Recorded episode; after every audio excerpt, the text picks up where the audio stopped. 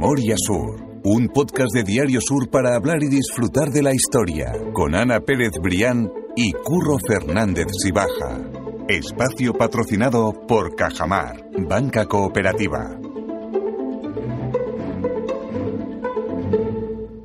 Hola Ana, ¿qué tal? Hola Curro, buenos días. Hoy vamos a contar una cosa, porque hemos empezado, eh, cuando ha llegado el calor en esta temporada, a grabar en el estudio donde estamos, en, en Diario Sur, con calor. Porque el aire acondicionado no estaba en las mejores condiciones. No estaba. Y estábamos eh, deseando acabar los podcasts, con, con todo el cariño con el que lo hacemos, quiero decir, pero deseando acabarlo porque hacía calor. Para salir al fresquito. Hay que tener en cuenta que esto, eh, a partir de las 4 de la tarde, cae el sol Sí, sí, a plomo, sí. casi casi en, en horizontal. Y entonces, bueno, pues hay que decir que los últimos podcasts lo hemos grabado eh, contra los elementos, como se dice.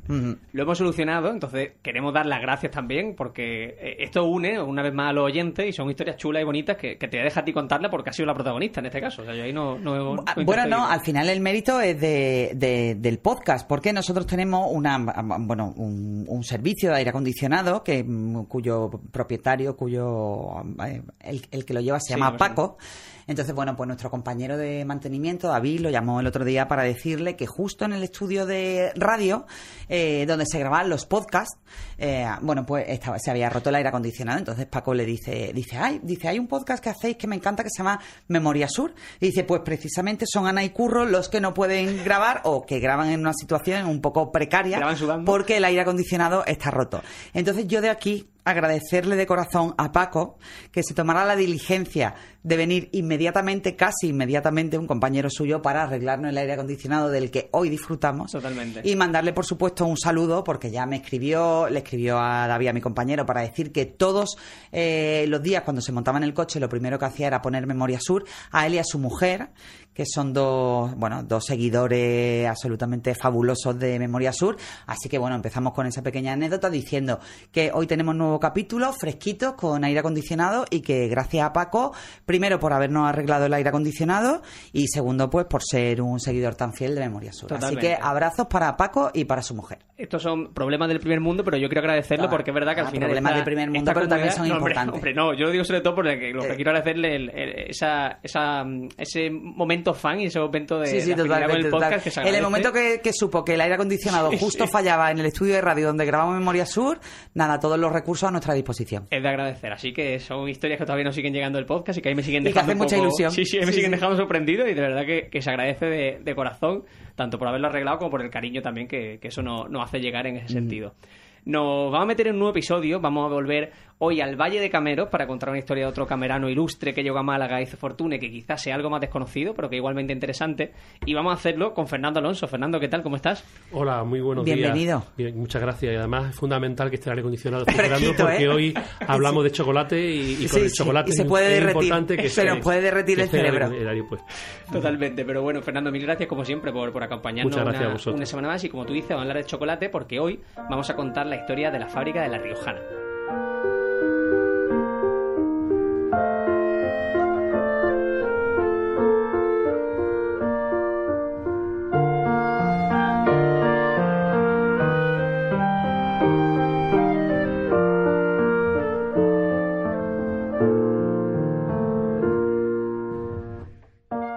Episodio tiene un nombre propio y es el de Manuel Abela Luque y es esa mención que en ese eh, artículo que escribió Fernando y que deja siempre, dejamos siempre vinculada a la nota del podcast, le hace mención antes de empezar ese artículo porque es un descendiente del personaje del que vamos a hablar y del que inicia esa, esa fábrica de chocolate La Riojana, ¿verdad Fernando? Bueno, exactamente es un descendiente de- del último propietario que tuvo que tuvo la Riojana. Y él fue el que me pasó muchísima información sobre, sobre la empresa de el negocio que tenía su abuelo y sobre la historia de un negocio que era centenario, que fue el que heredó ya su abuelo. Que bueno, me parece interesante también por eso, ¿no? Muchas veces hablamos de procurar por guardar nuestra historia con esa, aunque sea algo para familiar, porque para él era algo familiar, pero realmente está guardando un trocito de la historia de Málaga y de la, de la historia industrial de Málaga. O sea que esas cosas yo siempre la Es que la eso es fundamental. Mira, hace relativamente poco precisamente hablábamos con Fernando de las memorias de María Pía Heredia. Exactamente. De la nieta de Manuel Agustín Heredia, que, que, que, bueno, que, se, que fueron publicadas en un librito muy finito, que por cierto tuvo un éxito, un montón de gente preguntando por el librito en la Feria del Libro. Bueno, Eso tenemos es. que decir que ya por desgracia está descatalogado. Algunos, bueno, algunos muy, muy, muy, muy, muy insistentes han, lo han conseguido yendo a la editorial, pero hay que decir que es complicado. Y bueno, y estas memorias de María Pía Heredia al final no eran más que las conversaciones casi casi de mesa de camilla de los recuerdos que, ella, que a ella le iban llegando de cuando ya era pequeña, de la relación con su abuelo y de la relación con su casa. Total. Pero eso constituye un tesoro absolutamente eh, básico para entender muchas cosas no solo del pasado industrial de Málaga, sino también de, de, de la cuestión personal, ¿no? Que, que al final construye al, al, gran empresario, a la persona, y después toda esa maraña, si se me permite, de relaciones que se, que se fueron formando en Málaga y que al final terminaron de coser esa gran historia de, de la Málaga del siglo XIX. Es decir, no un tema, no un tema nada menor que hayamos podido rescatar ese tipo de conversaciones casi casi de mesa de camilla y en este caso, bueno, pues agradecer el, eh, la entrega, ¿no? Pues de este descendiente del último propietario de la fábrica de La Riojana porque porque al final podemos rescatar una historia importantísima de Málaga. Eso es porque volvemos... la parte la parte humana, es, es, la que, es la que se ha perdido, porque los documentos siempre están ahí, los fríos documentos, sí, sí, pero la parte humana de cómo eran estas personas eh, solamente el, no lo pueden contar los descendientes. Exactamente. Volvemos entonces, como decimos, al Valle de Camero, que tantas veces hemos pasado en ese siglo XIX, incluso XVIII, y vamos a volver al siglo XIX en este caso, para hablar de un personaje que es Fernando López González. Efectivamente, que este hombre había nacido en Soto de Cameros, la, la zona de los Cameros hoy está en, en, la provincia de La Rioja, y entonces, el, entonces La Rioja, Logroños, era Castilla, pertenecía a lo que se llamaba Castilla la Vieja. Y entonces se la llamaba en Málaga los castellanos. Incluso muchos venían de la, de la otra vertiente de, la, de, de, de, la, de los cameros, que era la parte soriana, la parte de Soria, donde vinieron muchos que se dedicaban fundamentalmente al, al negocio de los ultramarinos que eran también sorianos, eran, eran sorianos, pero también eran medio cameranos. Estos empezaron a llegar a Málaga a finales del siglo XVIII, llegaron los primeros, el caso de, Álvarez de, de los que luego fueron Álvarez Fonseca, Álvarez Net, todos estos empezaron a llegar a finales del siglo XVIII, pero la oleada más fuerte fue a mediados del XIX, en torno a 1840, 1850. Hay que recordar que de Camero, bueno, pues viene eh, el personaje, el protagonista del que estamos hablando hoy, eh, Álvarez Fonseca, Martín Larios, bueno, Martín Larios, el padre que vino con, con los uh -huh. hijos de, de, manera escalonada, Manuel Agustín Heredia, Félix Sáenz, es decir, una serie de personajes absolutamente eh, imprescindibles para la construcción de la historia de Málaga. Sin Totalmente. ellos, de hecho, pues el siglo XIX hubiera sido muy, muy diferente a, a, como lo conocemos hoy. ¿no? Efectivamente, los Larios y los Heredia vinieron en, en la primera oleada. Uh -huh. Y, por ejemplo, Félix Sáenz vino en la tercera. Hubo una tercera oleada en torno a 1870 70 hubo una, una, tercera oleada. Pero la más fuerte quizás sea la segunda, aunque los que han dejado más nombres son los de la primera. Uh -huh. Pero Fernando, este Fernando López González, que nació en Soto de Cameros, vino a Málaga aproximadamente con 12 años. Era una algo cuando no había futuro en el pueblo, se venían hacia el sur.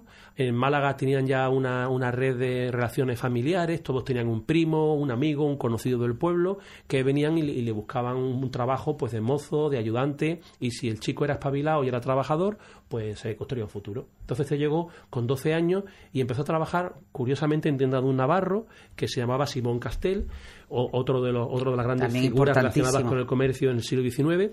Simón Castel tenía una tienda, un, un, almacén, una tienda y almacén de semillas, pero también de ultramarino, en una calle que se llamaba la calle Cintería, que estaba entre calle San Juan y calle Nueva, que era, una, era entonces la zona más comercial de Málaga, porque la calle Nueva no, eh, era la calle principal no había, de Málaga. Todavía no existía el calle Lario, era la calle principal de Málaga, y la calle Nueva desembocaba en la Plaza de la Lóndiga, que es donde estaba el mercado principal de la ciudad. ¿no? Y Puerta del Mar era la entrada principal de la ciudad. Entonces, estamos hablando de una zona que era la más comercial de Málaga, ¿no? donde se establece Fernando López González, ¿no? con 12 años. Y, se establece en el comercio de Simón Castel y, es muy curioso cómo, cómo, empieza, que por otra parte es de una manera muy similar a cómo empiezan, por ejemplo, pues otros personajes de referencia como eh, Manuel Agustín Heredia y Félix Sáenz, que es que se incorpora como mozo a esa especie de establecimiento y en los primeros compases de su vida laboral, bueno, podemos imaginar lo que tuvo que ser el arranque de la vida laboral, a, a, los 12 años dormían debajo de los mostradores, porque también había una especie de, bueno, de... De, camilla, ¿no? Algo así, ¿no? Sí, de camilla, no, no y, me refiero también de estatus, ¿no? O sea, es ah, decir, los mozos pues dormían debajo del mostrador y ya a medida que iba escalando puestos en la, en la tienda, pues ya podías pasar al almacén o podías pasar a la casa o podías pasar a otras dependencias de la tienda donde, donde vivías y trabajabas de lunes a domingo. De lunes a domingo. Solamente se descansaba, bueno, en principio no se solamente se descansaba el domingo por la tarde. Y de hecho tenían un sistema muy curioso y es que no le pagaban a los dependientes, sino que el dinero se lo, se lo, se lo guardaban los dueños, al dependiente le daban el domingo algún dinerito para que se tomara algo el domingo por la tarde y cuando el dependiente se independizaba, se establecía por su cuenta, le daban todo el dinero de golpe. Entonces, claro, si este chico, muchos de ellos eran, eran chicos inteligentes, trabajadores, que tenían como se dice visión para los negocios, pues cuando llevaban 15 años trabajando ya tenían un dinero ahorrado. A lo mejor no era suficiente para establecerse solos, pero se iban con otros socios y, así empezaron muchos. Así empezó Felisae y Heredia también. empezó, Heredia empezó en, Torre del Mar.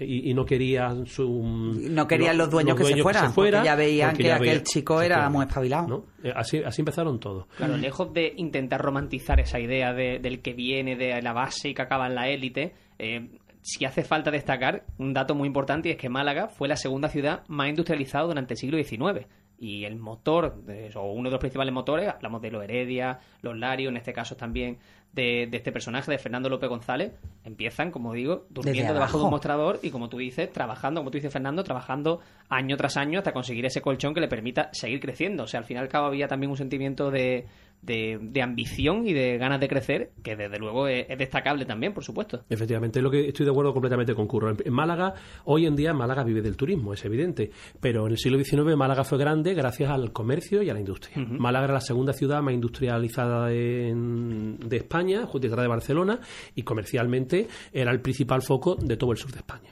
Mm. Cuando Félix Sainz, eso lo hemos contado otras veces, cuando Félix Sainz se iba a comprar a Barcelona toda la producción textil, que, que, entonces estamos hablando de las fábricas textiles catalanas, eran las más potentes de España, cuando se iba a comprar toda la producción, dicen que temblaba la bolsa de Barcelona, porque es que compraba, era como una Mancio Ortega de la época, compraba todo y lo distribuía por todo el sur de España y por el norte de África, que eran colonias españolas también. Efectivamente, pero decía Curro lo decía bien, la ambición de esa gente que viene y que viene a sumar y aportar, pero también la cualidad de una ciudad que recibía con los brazos abiertos. Hmm. Que recibía una, brazos abiertos y te dejaba prosperar. es decir, La, la, ciudad no se preguntaba de dónde venía, cuál era el apellido, simplemente, bueno, pues un poco te, te, daba ese, ese, esa base y esas herramientas para, para ir prosperando. y yo creo que la, la, gran cualidad de Málaga en el siglo XIX fue que fue una ciudad profundamente cosmopolita y de brazos abiertos. Completamente de acuerdo. La cuestión es que Fernando López González, de quien estaba hablando hoy, se independiza en torno a 26 años, por lo que tú cuentas en ese artículo, monta su propio negocio y a qué se dedicaba exactamente. ¿Cuál era ese primer negocio? Le hicieron falta 14 años trabajando con Simón Castel y cuando en, mil, en 1856 que él tendría ya 26 años, se independiza, como tú dices, y se va hacia la, calle Nueva, que era la calle más comercial. Esquina con calle Espartero, en un sitio estratégico. Eran quizás las esquinas de oro.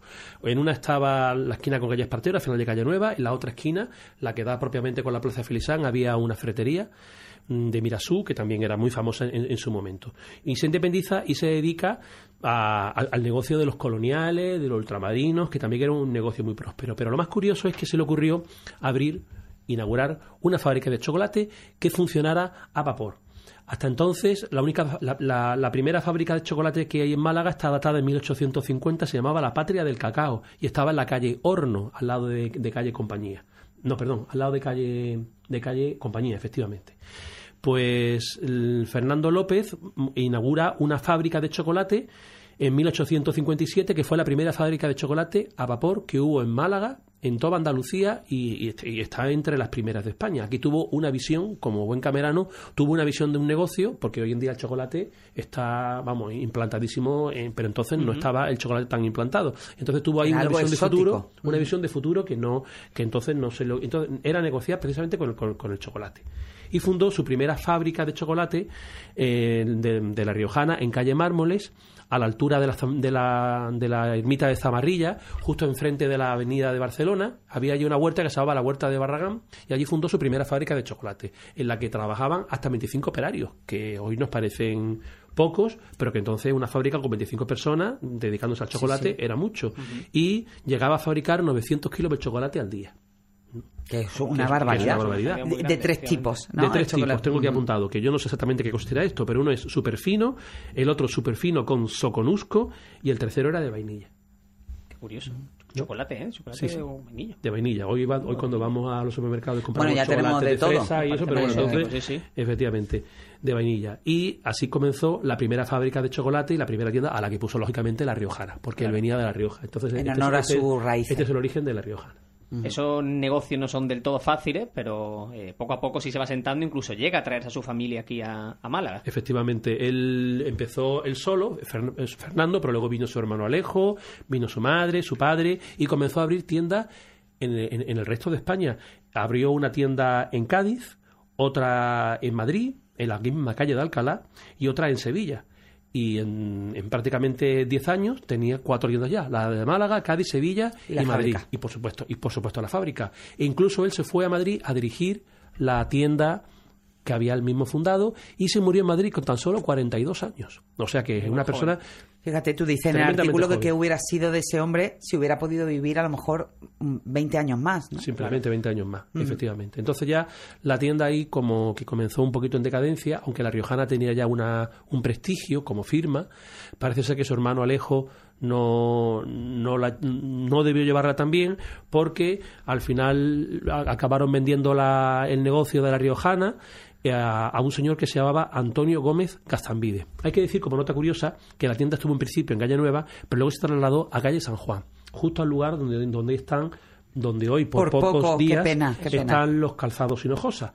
Eh, eh, eh, en ese gran local, que es un local grandísimo, sobre todo muy profundo, allí estuvo la Riojana desde 1860 y tantos hasta 1890 prácticamente. Mm. Ya en 1890 llegaron los que fundaron más, bueno, los que... El germen de calzado Hinojosa. Los que pusieron un negocio de alpargatas, tengo aquí apuntado, se llamaban Andrés Montes y luego los hermanos Pilar y Gabriel González Lacomba, los Andrés Monte era de la Zubia y González Lacomba era de, la, de, Alama de Granada y allí comenzaron a fundar un, negocio de alpargatas donde un empleado que se llamaba José Hinojosa es el padre de los dueños actuales. Que fue Fíjate, es, es, curiosísimo que en calle San Juan, en esa parte tan, bueno, pues tan histórica, en 200 años haya habido nada más dos negocios. Sí, sí, sí. sí.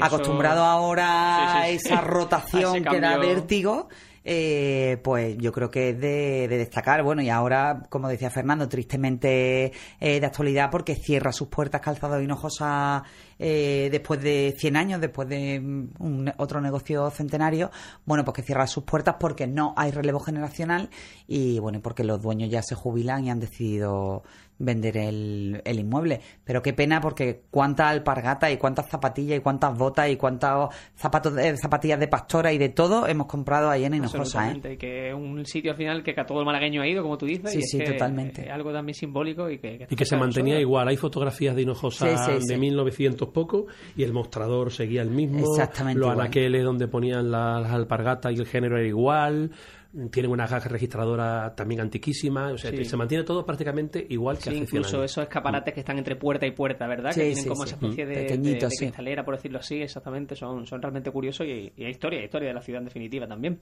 Pero volviendo al tema del chocolate, y al igual que ocurre hoy, me ha llamado la atención que, en esas tabletas o en esa eh, caja, no sé en qué formato se venderían, que regalaban objetos. En este caso tú hablabas de una colección de cromos sobre el descubrimiento de América. Por ejemplo, claro, yo recuerdo cuando éramos chicos que con los danones, con los yogures de danones regalaban estampitas de lo que fuera y todos los coleccionábamos en unos álbumes. Es una forma de atraer al público. Entonces, pues se regalaban como unos cromos que luego que hoy son objetos de coleccionistas, se venden en, muchas páginas web y son auténticamente maravillosos y se regalaban sobre varias series y entonces mm, también postales. Mm, era, era, una forma de atraer a la clientela. Y era un símbolo también de distinción.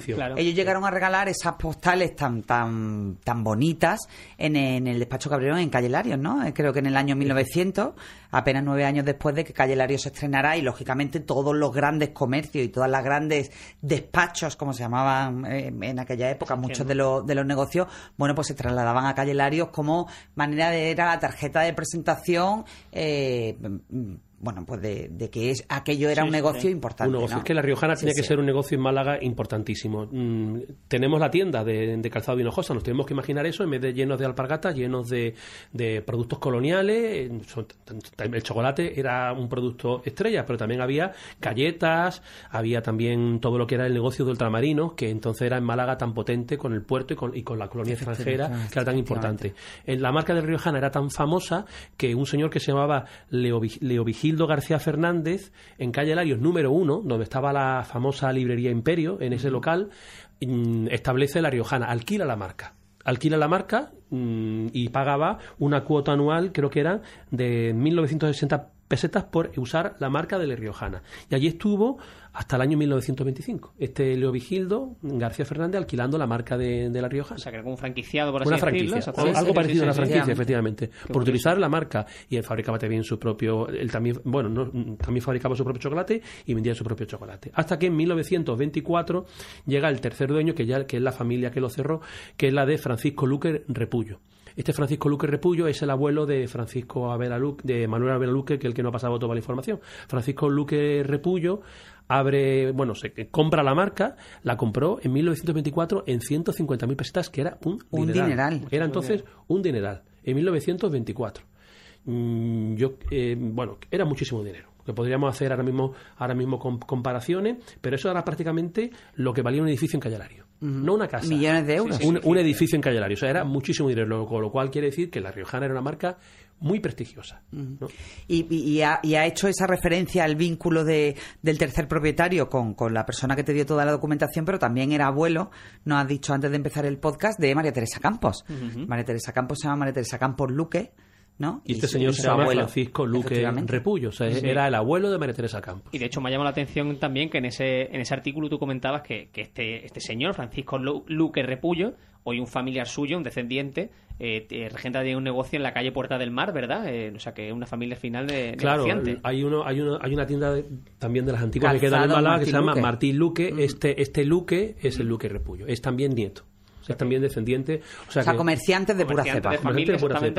y este Francisco Luque Repullo, que venía de un pueblo de, creo recordar, tengo ya apuntado, de un pueblo de, no, de Lucena, venía de un pueblo de Córdoba, de Lucena, pues era pues otra persona muy emprendedora, porque su padre tenía negocios de, de, panadería en Lucena, pero a nivel industrial, y él puso un, otro obrador de pan aquí en Málaga, puso también, por supuesto, él compró, compró la Riojana, pero es que además vendía también alpargata, también tuvo la la fue representante de las galletas Artiach, o sea que es que y del coco y del coco diversificaban, ellos diversificaban por si fallaba un palo que le quedaran que le quedaban como buen como buen comerciante. Y este fue Francisco Luque Repullo, él y su descendiente, los que tuvieron la Riojana desde 1924 hasta el año 75 que cerró la, la, Rioja. Eso es. Sí, sí.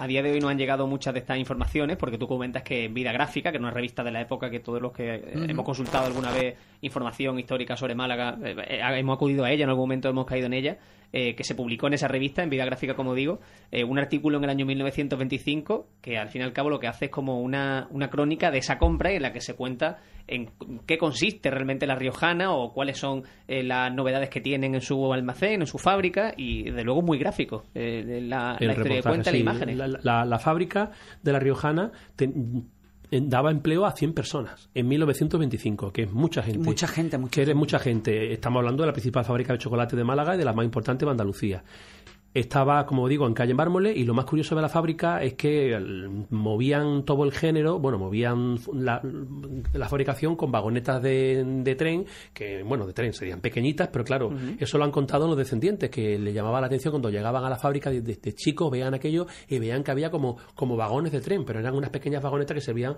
para, transportar, para transportar el género que iban fabricando, ¿no? Que es un recuerdo infantil que se ha ido quedando.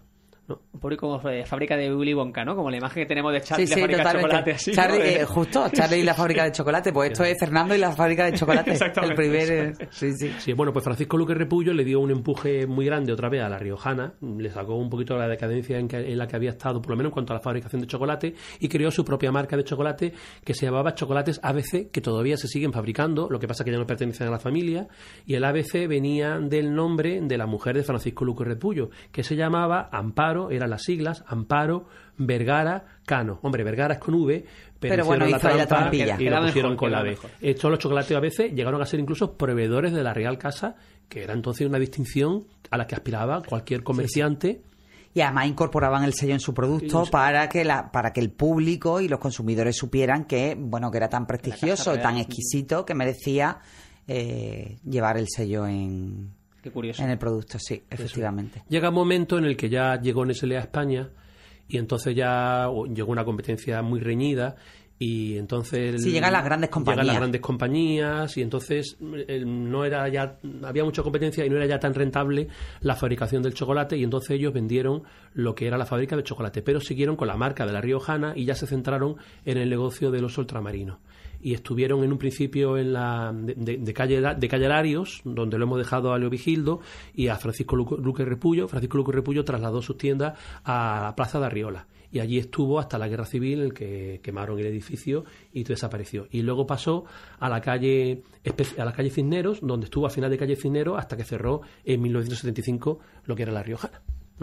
La cuestión es eso, ¿no? Que a partir de la década de 1930 el negocio empieza a sufrir cada vez más. También eh, creo que cuenta en el artículo que durante 1936 eh, sufre algún tipo de ataque eh, con lo, por parte de, la milicia, ¿no? Si no me equivoco. Sí, yo creo, recordar que me contó Manolo Luque que por lo visto en el edificio, desde el tejado, estaban disparando y entonces unos milicianos decían que habían disparado desde la azotea y entraron y quemaron aquello. Como eran estos años, estos años bárbaros del 36. Entonces se fueron a calle Cisneros y ya se dedicaban fundamentalmente al comercio, al comercio comercio de coloniales. Estamos hablando de los años 40, años 50, que eran años muy duros de la posguerra, en la que se pasaba hambre y en la que era muy, difícil, muy difícil proveerse de, de alimentos y, de género y entonces cuenta, cuenta eh, precisamente Manolo Luque que su abuelo tenía las paredes llenas de cajas para que pareciera que había mucha comida en la tienda, pero las cajas estaban la mayoría vacías. Y cuando llegaba un representante a comprar allí y veía tantas cajas, mm, pensaba que digo, este hombre era un, negocio, un negocio Entonces todo eso hacía que pudieran negociar en condiciones más favorables. Claro. Qué maravilla, que eran todos ah. Al final, claro, bueno, al final un poco esos trucos, ¿no? De comerciante Y, y esas ganas de seguir para adelante. Nosotros que somos muy jóvenes y no conocemos todo, hemos conocido los últimos coletazos, pero hay que pensar en los años 50, años 60, en donde en Málaga todavía no todavía no existía el comercio al por mayor, lo que lo que hoy entendemos como el, bueno eh, y sobre todo lo que es el autoservicio con los supermercados que empezaron a llegar en los años 70, cambió entonces el sistema de distribución de la alimentación en España, pero hasta los años 60 en el centro de Málaga había muchos ultramarinos muy prestigiosos, podemos nombrar algunos, por ejemplo los Alpes en calle Calderería, la Genovesa en la Plaza Uncibay, Cano, que estaba en la Plaza del Carbón, la Cosmopolita en calle Larios, ya solamente... Todavía que la, Cosmopolita la recuerdo yo perfectamente, ahora quedan algunos, ahora queda alguno en, al final de calle Granada. queda Zoilo, enfrente de Santiago, eh, queda la Mallorquina, en la Plaza de Felisain, y luego en calle Martínez creo que hay y Juan de Dios Barba. Son los tres, los ultramarinos que quedan. ahora mismo, que lo último que queda de, la gran cantidad de ultramarinos, pero de además de, lo, que se llama hoy delicatessen. Sí, sí lo que pasa es que se han convertido, eso es lo que iba a decir, esos tres ultramarinos se han convertido en el reducto de lo exquisito, de lo bueno. Tú sabes que vas allí y que vas a tener lo, lo mejor y que lo mejor es en ese caso lo de toda la vida. Eso es, la manzana de oro que también está en la Malagueta, creo que también es fácil de recordar. Y, lo que tú dices, yo creo que al fin y al cabo es un público más gourmet, que ya está buscando quizá alguna marca concreta o algún producto más, más, exótico. Y tú que además te dedicas al tema de la gastronomía y, que, y que tienes paladar y olfato para eso, eh, pues realmente son las marcas de toda la vida que tú dices, bueno, es que esto es bueno pues sinónimo de eh, de tradición, de algo bien hecho. De, Tiene un valor añadido, en definitiva. Absolutamente. Yo, que voy a comprar mucho, soy parroquiano de Zoilo, en la, en la calle Granada, las cosas no son tan caras. Lo que pasa no, son tan caras, lo que pasa es que tienen los mismos proveedores de hace 70, 80 años. El jamón York que venden es el mismo, es el mismo que, que, llevan vendiendo desde hace 80 años, el los mismo dulces, lo mismo. Entonces, claro, los proveedores son los mismos y son como los sabores antiguos. Es verdad que hay cosas que son más caras, como, mm. como en todos sitios, ¿no? Pero, tampoco te creas, Fernando, eh, la, la, diferencia eh, después lo mides con respecto a la calidad del producto y, y apenas es tantísimo. Es apreciable, sí, sí. Mm. Pues eso es lo que, lo, lo, lo, que tenemos que imaginarnos. Estos tres ultramarinos que hemos puesto solo que quedan en el centro, la manzana de oro en la Malagueta y algunos más que hay ahí en los barrios, pues así era lo que había, eran los ultramarinos que había en el centro, que eran de una calidad y de una categoría, porque entonces todo el mundo vivía en el centro y no se compraban en supermercados ni en, ni en, grandes superficies, se compraba todo en las tiendas de ultramarinos. Y entonces se dedicaban, y además el de, el de la Riojana tenía otra otro voto a favor suya, y es que estaba en calle Cisnero, que era la zona por donde venían todas las personas de los pueblos. Todas las zonas de calle Cisnero y de calle Compañía llegaban mm, los autobuses de los pueblos y paraban precisamente en la zona de la zona de los pobres, y entonces entraban todos los días riadas y riadas de personas que venían de los, pueblos. Los cruceristas de los pueblos, ¿no? Y, venían y compraban en. Eh, estoy pensando, por ejemplo, en Río de la Plata, que era una tienda que no pues esa también estaba en calle Especería Cisnero. Entonces, Justo en el era paso, una zona muy comercial entonces Estamos hablando del año 50, años 60. Era la zona más comercial de Málaga, más que Calle Larga y más que Calle Nueva. La calle mm. Compañía y la calle Especial de Cinero, porque entraba toda la gente de los pueblos, ¿no? Qué curioso. El negocio, como tú indicabas antes, cierra finalmente en 1975, se hace apenas 50 y nada, ¿no? No llega a 50 años todavía, ¿no? Exactamente, 48, 48. años exactamente. Y ese es el final de, La Riojana, pero de luego, como vemos, durante... No de la memoria. Años, exactamente, fue un gran, un gran negocio también que, que, fue muy representativo dentro de Málaga. Efectivamente, y por eso queremos honrar la memoria de, todo pues ello y además que estuvieron durante varias generaciones vendiendo productos de muchísima calidad. La Riojana ya se perdió como marca, pero durante más de 100 años fue una marca muy prestigiosa, ¿no? Y la, y la pena fue que su fundador, pues Fernando López González, muriera con 42 años, pero ya había fundado ya tiendas, como digo, en Cádiz, sí, sí, porque hubiera llegado, hubiera ya se hubiera convertido probablemente, en uno de los grandes. Y es cierto que yo antes de empezar el podcast lo pensaba, digo, fíjate que hablamos siempre pues de la siderurgia de los Heredia, de las fábricas textiles, después de las bodegas, de un poco de todas esas grandes referencias, pero es que en Málaga había fábricas de muchas cosas. El otro día hablábamos hace poco, eh, pocos podcasts de la fábrica de Texas de la colonia de Santa Inés. Eh, después yo, yo he escrito también de una fábrica que a mí me parece absolutamente deliciosa, de la que había en el llano de Doña Trinidad, de los estuches de Federico Vilche, eh, de, los estuches para productos de lujo, que trabajaban nada más mujeres y eran pues, estuches para joyería, estuches para productos gourmet. Es decir, Málaga tenía una pujanza industrial absolutamente eh, vigorosa y absolutamente diversa es que había muchísima industria de, de, muchos tipos diferentes. Entonces, eh, bueno, pues honra y memoria pues a todos aquellos valientes que además, eh, que no solo vinieron a Málaga a emprender, sino que, bueno, que en momentos de, de dificultad, eh, acaba de, hablar Fernando, ¿no? De ese momento de la guerra civil donde se queman, donde queman un montón de, de comercios, bueno, pues donde renacen después en otros sitios de Málaga y consiguen sacarlo adelante. Entonces, bueno, yo creo que esa generación de acero eh, bueno, pues merece hueco en este podcast y, agradecer sobre todo a esos descendientes que hayan querido conservar la memoria de su antepasado y sobre todo que no que no que la hayan compartido con nosotros. Totalmente. Se me ha olvidado una, otra otra muy importante que empezó como, como, como comercio de ultramarinos también, que era Prolongo.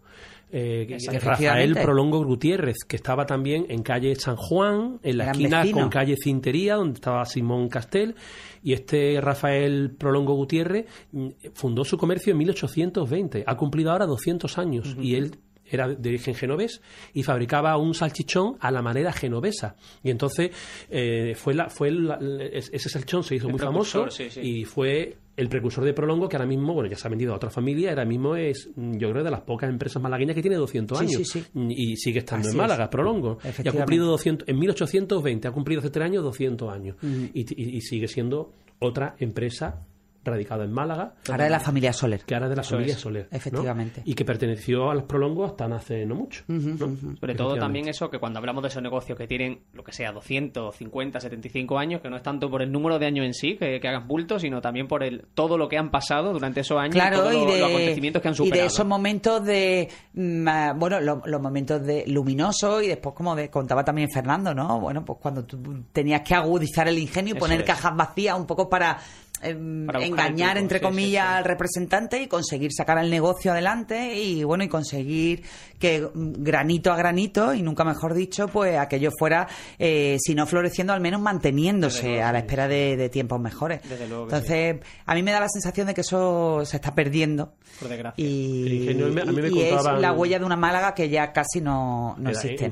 Juan de Dios Barba me contaban que en, calle Martínez que llegaban a vender el mismo jamón cuatro o cinco veces. Claro, ellos no podían, los años 40 no podían tener en la tienda 10 jamones, porque a lo mejor no les llegaba. Entonces tenían un jamón, llegaba un cliente y lo compraba y se lo guardaba. Sí, se lo guardamos, se lo guardamos, se lo llevamos a su casa y lo, y lo volvían a sacar. Y llegaba otro cliente y lo volvía a comprar. Entonces a lo mejor lo había vendido cuatro veces el jamón y ya sabía que podía comprar cuatro jamones. Mm. ellos tenían una, una, Por adelantado, claro. no, tenían otra forma de, subsistir, y, eran años muy difíciles y a pesar de eso subsistieron y salieron para adelante y siguen todavía existiendo. Totalmente.